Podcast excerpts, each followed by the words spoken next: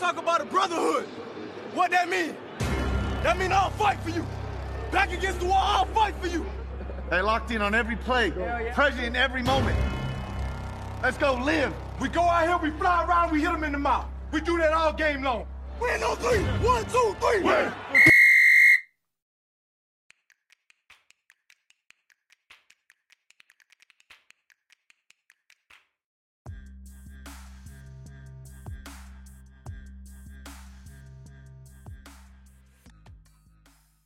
Tazoneros, bienvenidos a un nuevo episodio de su podcast Pláticas de Tazón. Conmigo el día de hoy se encuentra mi compañero Gerardo Velázquez y estamos listos para compartirles las noticias de este deporte que tanto amamos.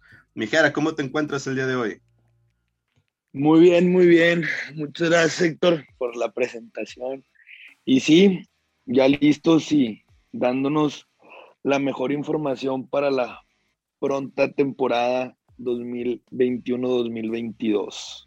Un gustazo estar aquí contigo y es que aunque nuestra temporada regular ha terminado, está por empezar la temporada para los equipos y con ello significa el inicio de la agencia libre.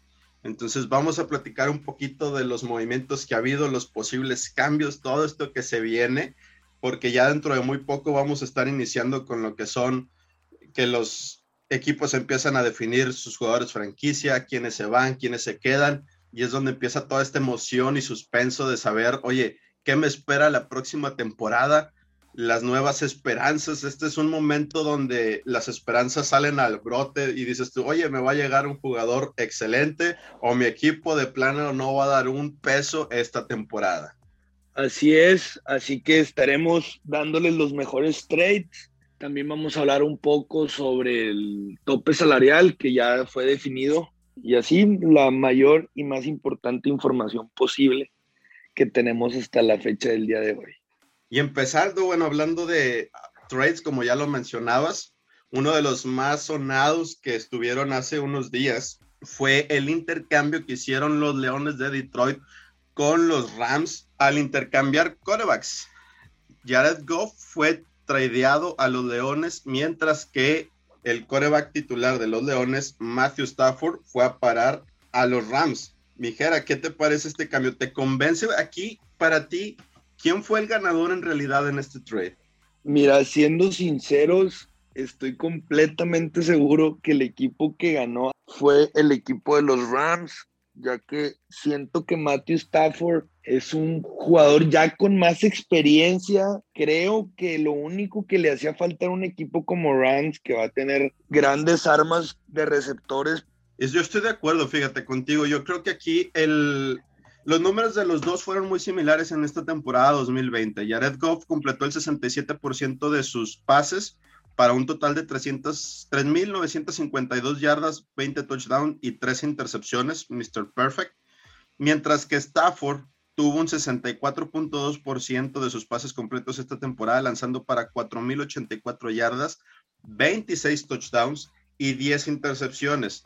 Entonces yo creo que aquí, a pesar de que el número son muy similares, la experiencia de Stafford puede llegar a pesar un poquito más. Sí, no hay que dejar de fuera que Jared Goff ya jugó un Super Bowl, estuvo en un equipo de playoffs, pero creo que Matthew Stafford puede ser esa pieza que le llegue a dar un poquito más de peso a la ofensiva de los Rams para que puedan capitalizar sus apariciones en los siguientes playoffs, porque desde que estuvo el coach McVay a la cabeza del equipo, han sido un equipo contendiente con repetidas apariciones en playoffs y yo creo que la llegada de este señor Stafford a los Rams puede ayudar mucho a concretar eso que quieren lograr y es repetir nuevamente un supertazón. Así es, yo creo que Rams va a ser un equipo a vencer esta temporada, va a ser muy competitivo con, con Matthew Stafford. Seguramente los Leones de Detroit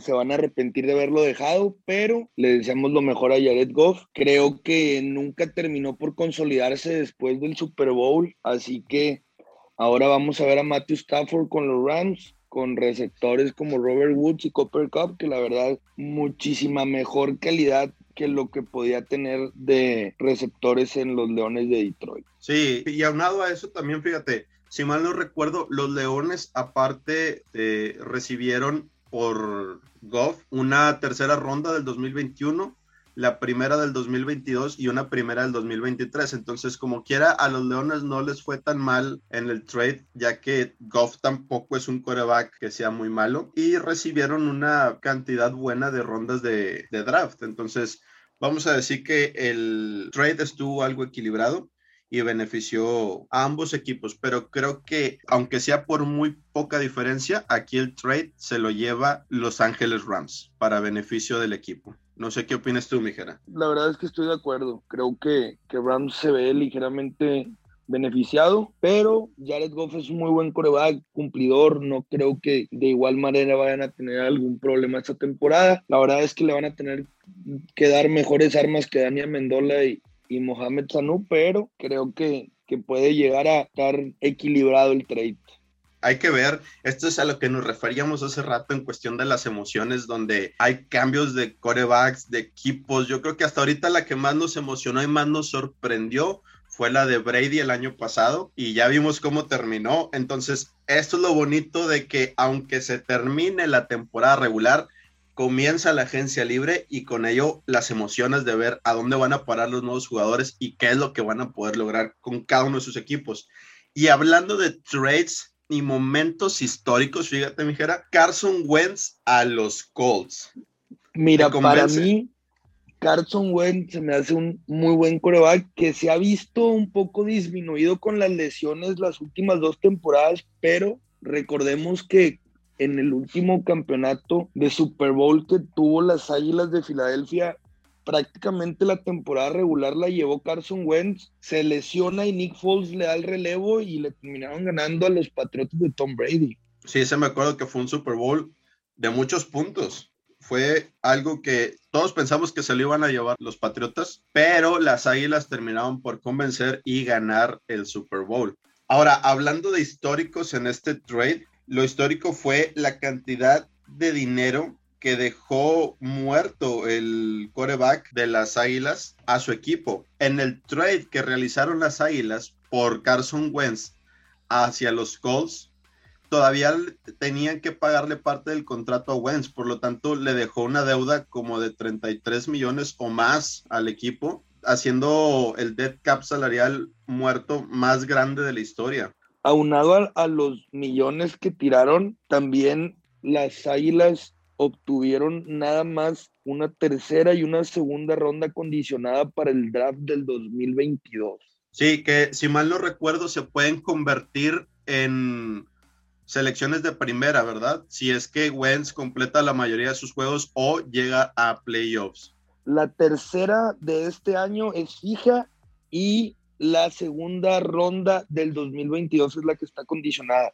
Si Carson Wentz llega a cumplir con los estatutos que le pusieron de partidos completados, se va a convertir en una primera ronda para el año 2022. Tienes razón, es correcto. Y fíjate, estaba checando bien el dato y son 33.8 millones de, de cap lo que le dejaron ahí a las Águilas. Entonces, aquí para mí definitivamente el trade lo ganó Colts, porque adquirieron un muy buen coreback que, como decías tú, a mí se me hace que es un coreback muy bueno, pero tiene que tener una buena línea de protección para no verse mermado por las lesiones, los golpes. Y creo yo que Indianápolis cuenta con una de las mejores líneas ofensivas de la liga. Te estoy hablando de que fueron la número 3 en sacks permitidos, que solo permitieron 21.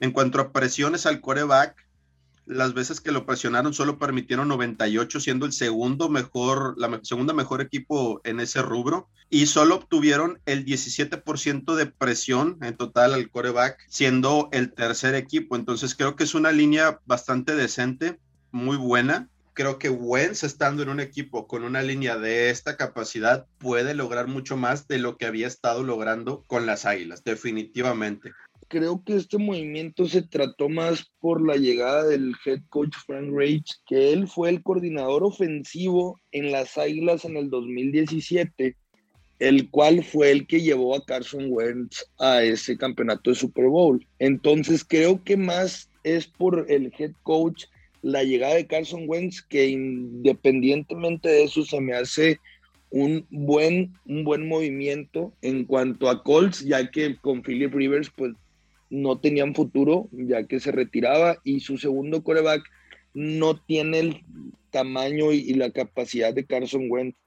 Así que esperemos si pueda volver a tener una temporada como la de hace tres años, porque le están apostando a eso, a que aguante sin lesiones y que pueda jugar pues la mayor cantidad de partidos posibles. Sí, definitivamente aquí yo creo que los Colts, con, como lo mencionas tú, con Philip Rivers, pues dieron batalla, incluso estuvieron en playoffs. Fueron un equipo contendiente que se le veía fuerte, sólido, diferente a los Colts de otras temporadas. Yo creo que este fue el boleto dorado para los Colts que los puede poner en playoffs. Y además creo que estaba por ahí la noticia también de que Zach iba a salir de las Águilas y entre los equipos interesados estaban los cargadores, estaba también los Seahawks y nada más y nada menos que el nuevo equipo de Carson Wentz que es los Colts. Entonces yo creo que si los Colts llegaran a hacer algún acuerdo con Ertz sería una muy buena herramienta para en este 2021, pero todo va a depender de las reestructuraciones de contrato que hagan y el espacio que puedan dejar en su cap salarial. Sí, escuché lo de lo de Sackers, pero creo que el principal equipo que está interesado son los Chargers. Creo que ellos sienten que necesitaban un Tyrend y Sackers, la verdad es que es un excelente jugador, ya con experiencia y un jugador comprobado en la liga. Sin problema, creo que puede llegar a cumplir en la posición.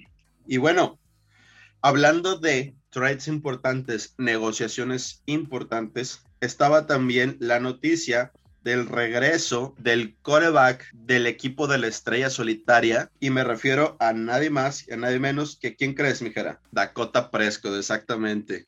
Que estaba en duda ahorita porque traía un problema.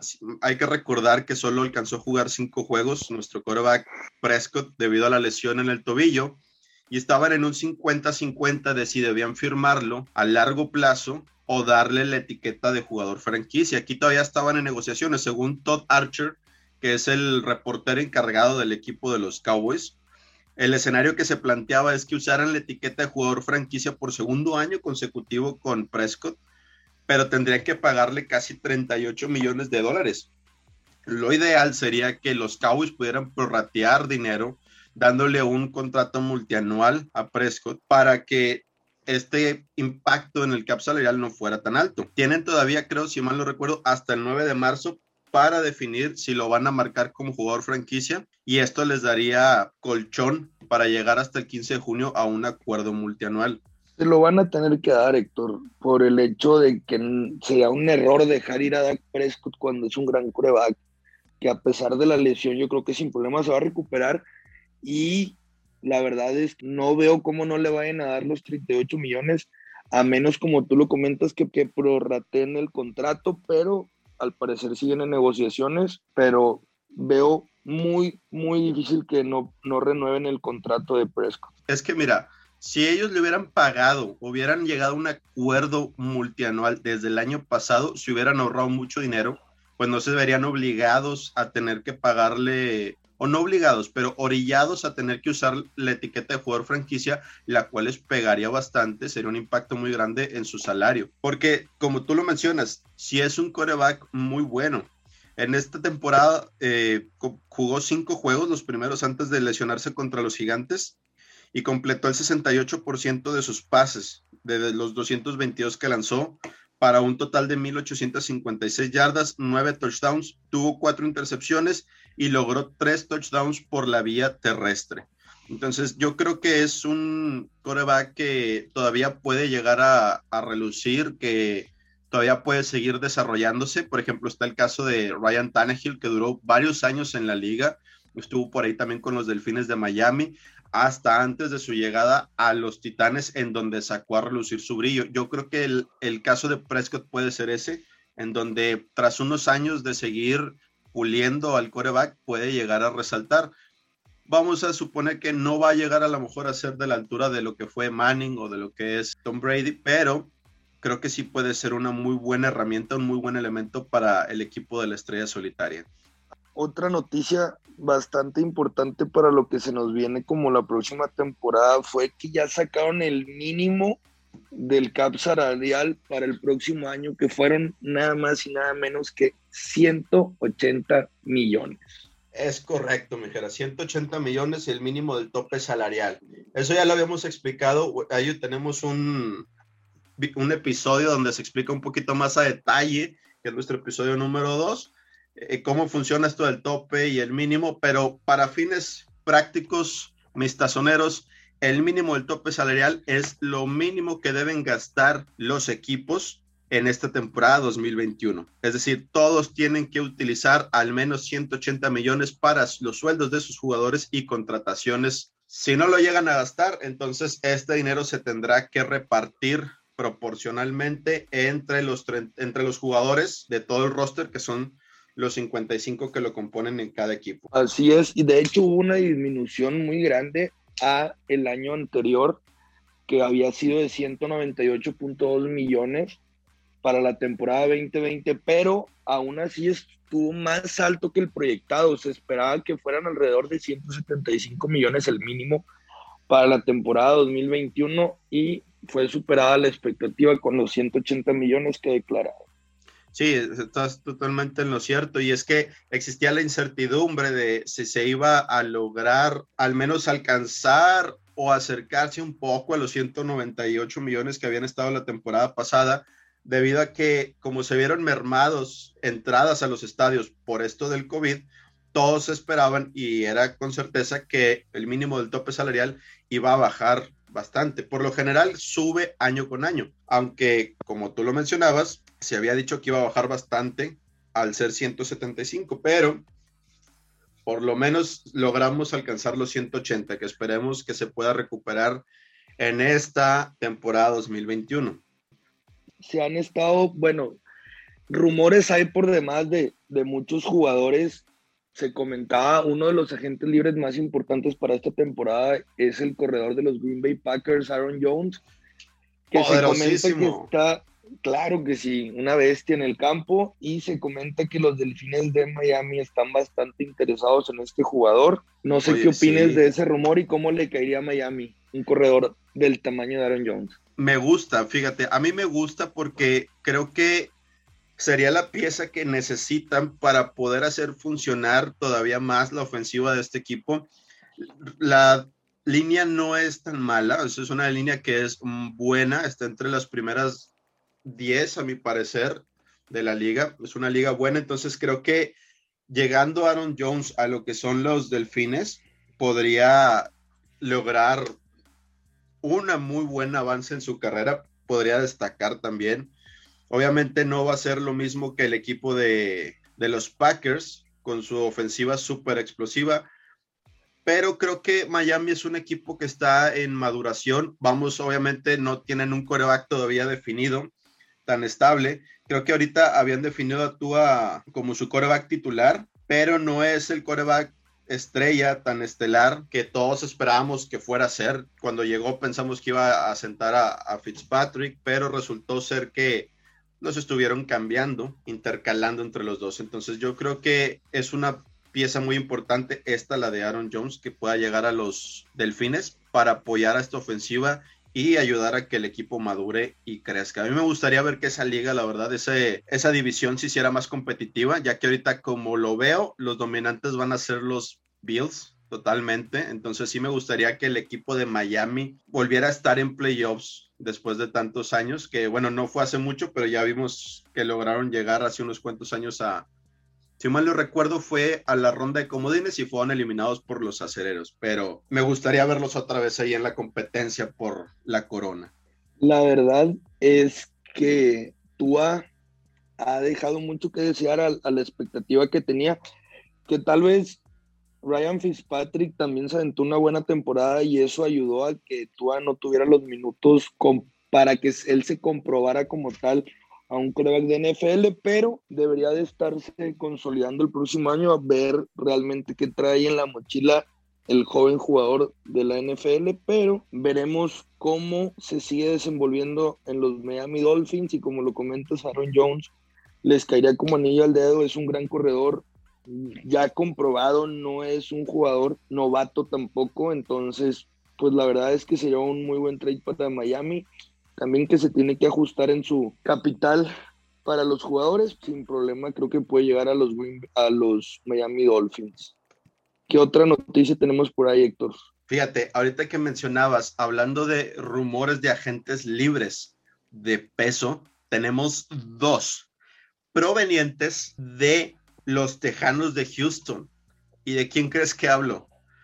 De dos grandes personajes y piezas claves en este equipo, y me estoy refiriendo a Deshaun Watson y JJ Watt, ya que ambos van a salir a la agencia libre, aunque por ahí ha habido declaraciones de que a Deshaun Watson el equipo no lo quiere dejar ir, pero Deshaun Watson ha dejado en claro que no quiere regresar a jugar con los Tejanos por problemas con la administración.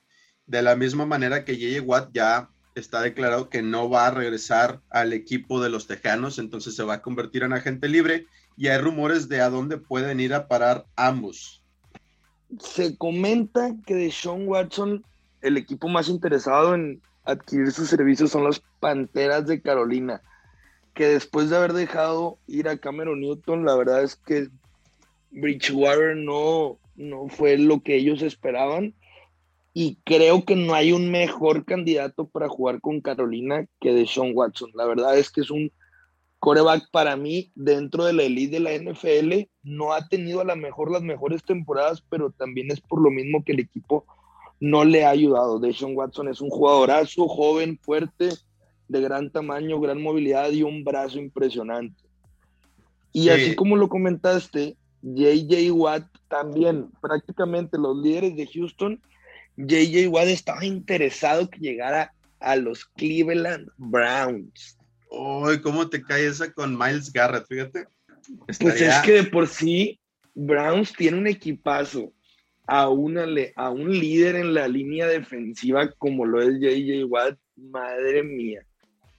Sería, yo creo que, fíjate, los Browns ya demostraron que podrán no ser la ofensiva más peligrosa ni la defensiva más dominante, porque terminaron perdiendo el juego contra Kansas aún y con un Mahomes fuera del campo y un titular ya un coreback muy añejo.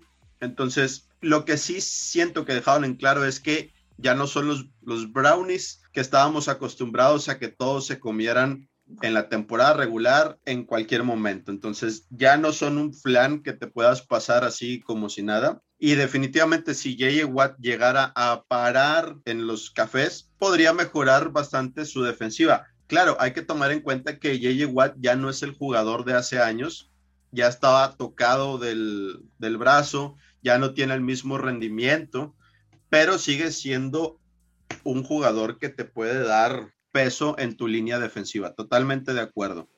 Y en cuanto a lo que mencionabas de, de Sean Watson, las Panteras de Carolina estaban eh, totalmente dispuestas a hacer lo que sea por obtenerlo.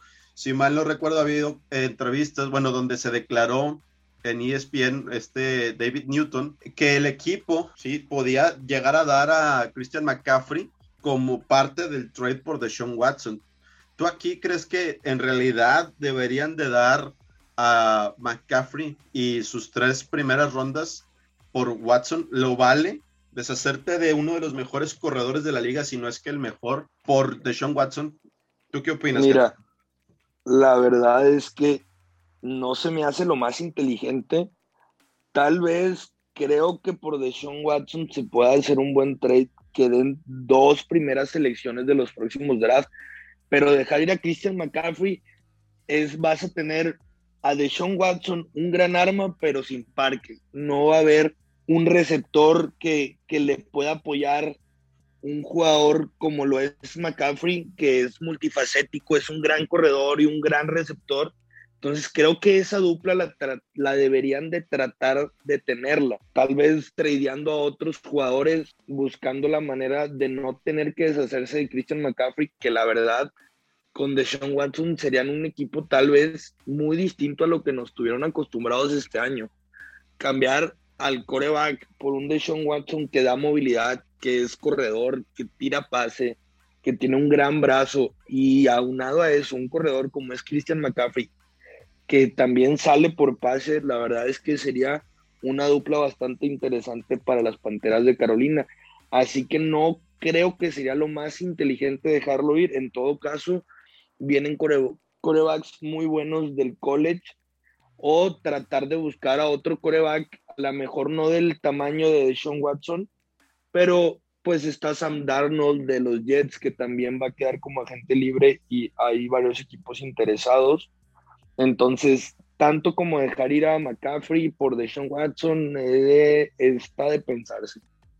Sí, yo creo que como tú lo mencionas, tal vez esta temporada no lo pudimos ver tanto McCaffrey por las lesiones, se vio súper afectado. Creo que solo jugó como tres o cuatro juegos en toda la temporada, el resto se la pasó fuera. Igual fue el caso de Shaquem Barkley, dos corredores que son excelentes y no los pudimos disfrutar esta temporada, pero eso no deja para nada en duda la calidad que tiene Christian McCaffrey. Y si mal lo recuerdo, para la temporada 2019, para ponerla como referencia, corrió para un total de 1.387 yardas, tuvo por ahí 15 touchdowns y también logra recibir por aire, creo que tuvo cuatro touchdowns, estuvo unas mil yardas, creo que en total tuvo en scrimmage, o sea, ya sea por pase y por tierra, junto un total como de 2.392 yardas. Entonces, es un corredor excelente, de gran calibre y que te puede servir bastante para el tipo de juego que manejan las Panteras y al que está acostumbrado de Sean Watson. Entonces, personalmente, como aficionado, a mí no me gustaría que lo dejaran ir. O sea, yo los quisiera ver juntos a Christian McCaffrey de Sean Watson ahí en las Panteras de Carolina. Así es, Héctor. Se me hace lo más prudente e inteligente que pudiera hacer Carolina, ya que después de la temporada tan desastrosa que tuvieron, la verdad, necesitan darle una alegría a su equipo después de que dejaron ir a su jugador estrella o a su imagen que es Cameron Newton, que la verdad es que no, no hizo mucho con los Patriotas, pero era la imagen de Panteras y fue el jugador que lo, logró llevar a un Super Bowl. Y para concluir, Héctor, la última noticia que vamos a dar en, en este capítulo es la confirmación del coreback para el próximo año de los Steelers. Que al ser te voy a dar, te voy a dar la oportunidad de que tú lo digas. Que la verdad yo no estoy de acuerdo, pero hay que ver porque debe de haber opiniones divididas. Así que te dejo la noticia. Pues mira, como aficionado de los Steelers, yo la verdad no estoy de acuerdo. Aunque yo sé que muchos van a decir, ¿cómo que no? Pero si es un gran coreback, yo no estoy de acuerdo. Y es que ya está confirmado el regreso de Ben Roethlisberger, alias de Big Ben. Yo creo que no es un coreback que ya esté a las alturas de poder darnos alguna gran sorpresa. La temporada pasada, esta pasada 2020-2021, logramos ver que la mayoría, en gran porcentaje, más del 60% de sus pases eran para menos de 20 yardas y los que tiraban más allá de 20 yardas no completó la mayoría. Tuvo muchos errores, pases incompletos. Entonces yo creo que es un coreback que te puede dar experiencia, pero yo no lo pondría como titular. Yo creo que a lo mejor aquí podrían tratar de ir por un coreback en la ronda, aunque ya hicieron el trade por Haskins. Sí me alegra que haya un coreback con experiencia, que el Roethlisberger tenga su oportunidad de regresar y redimirse del fiasco que fueron las, los playoffs enfrente con los cafés, pero no creo que pueda dar la campanada. Yo creo que va a ser un caso como el de Breeze, que se va a retirar sin poder llegar lejos en su carrera, hablando de que llegar lejos es llegar a la zona prometida, a tratar de pelear por la corona mínimo. No creo que este vaya a ser el año. Y falta ver a qué acuerdo van a llegar, porque si mal no recordamos, el Ben iba a dar un impacto en el tope salarial por 44 millones o poquito más. Entonces, aquí estaban en que, bueno, si lo corto, al cortarlo nos genera solo un impacto de 21, 22 millones, ya no es tanto, pero si lo reestructuraban y bajaban su, sueldo base y lo demás se lo pagaban ahí con bonos, entonces podía haber un poquito más de espacio, pero esto significaba firmarlo por varios años más. Y aquí es donde surgía la duda. Ok, lo van a firmar, pero como titular, esa es la cuestión que está ahorita también en juego de si va a ser la cara del equipo en la ofensiva o si simplemente va a entrar a coachear, a ser el mentor de lo que sería la nueva cara de, de esta ofensiva. Yo no veo de dónde la puedan agarrar para mí Haskins no lo no puede llegar a hacerlo. No sé qué opinas tú, Jera. Mira, la verdad yo creo que los Steelers ya le deberían dar vuelta a la página con Ben. No se me hace, no es un coreback para mí actualmente su forma de jugar ni un top 10 de la liga. Creo que los Steelers merecieran un poco más y que ya corten ese romanticismo que tienen con el Big Ben, que la verdad es que en los últimos cinco años prácticamente no ha hecho nada con los Steelers.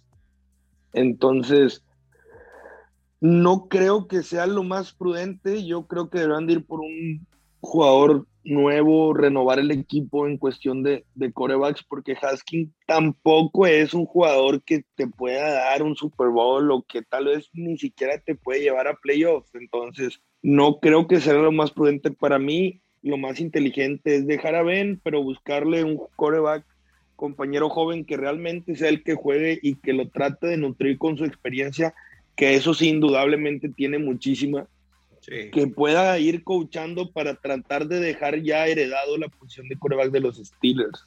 Sí, totalmente de acuerdo contigo, Jara. Y fíjate, eh, lo que mencionabas de que no ha hecho mucho en los últimos cinco años y estoy de acuerdo, no ha logrado, no ha concretado, esa es la palabra clave, no ha logrado concretar lo que ha hecho, porque aunque no ha tenido, bueno, esta temporada y la pasada por la lesión sí se vio súper afectado, pero si mal no recuerdo, hace tres años tuvo los mejores números de toda su carrera lanzando. Todos pensábamos que iban a lograr gran cosa y ni siquiera llegaron a los playoffs. Entonces, aquí el tema con el Ben es que no ha logrado concretar ¿sí?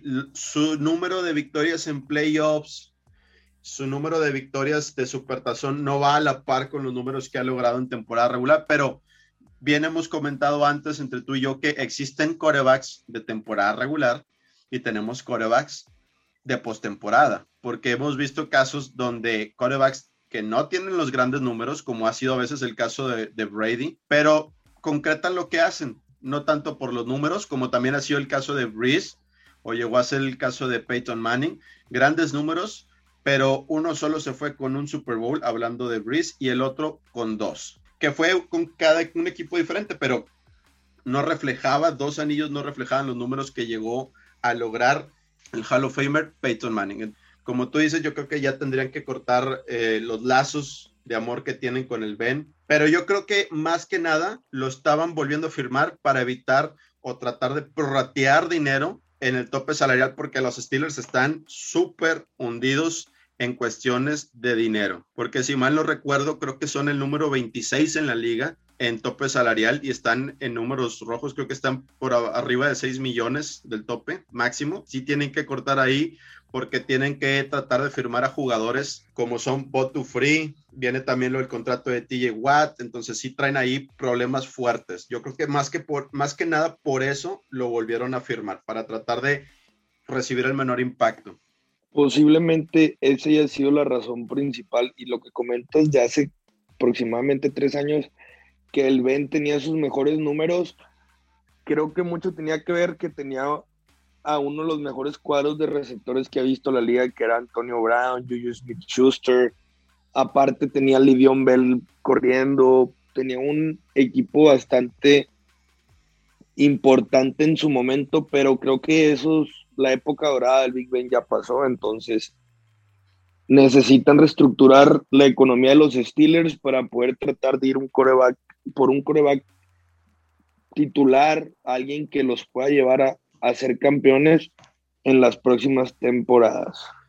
Y bueno, pues con esto estaríamos cerrando, no sin antes mencionarles una noticia que salió hace poquito, creo que hace unos 40 minutos, y los va a poner feliz a ustedes tazoneros fans de Tampa Bay y es que nada más y nada menos que Thomas Brady parece que está asegurado y decidido que va a firmar una extensión de contrato con los Tampa Bay Buccaneers. Mis aficionados de los Bucaneros no se preocupen, todavía van a estar en el radar y con posibilidades de llegar a playoffs hasta que este señorón se nos vaya del campo.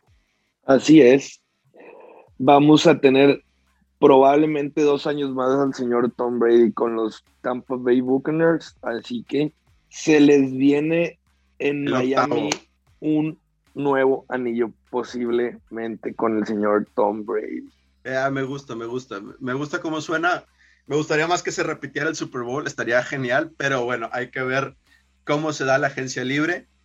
Y ya la próxima semana estaremos hablando aquí, mi tazonero Gerardo y yo, su servidor, acerca de las etiquetas que se coloquen a los jugadores, que ya hablaremos en el siguiente episodio de qué es una etiqueta de jugador franquicia, de la agencia libre, cómo funciona.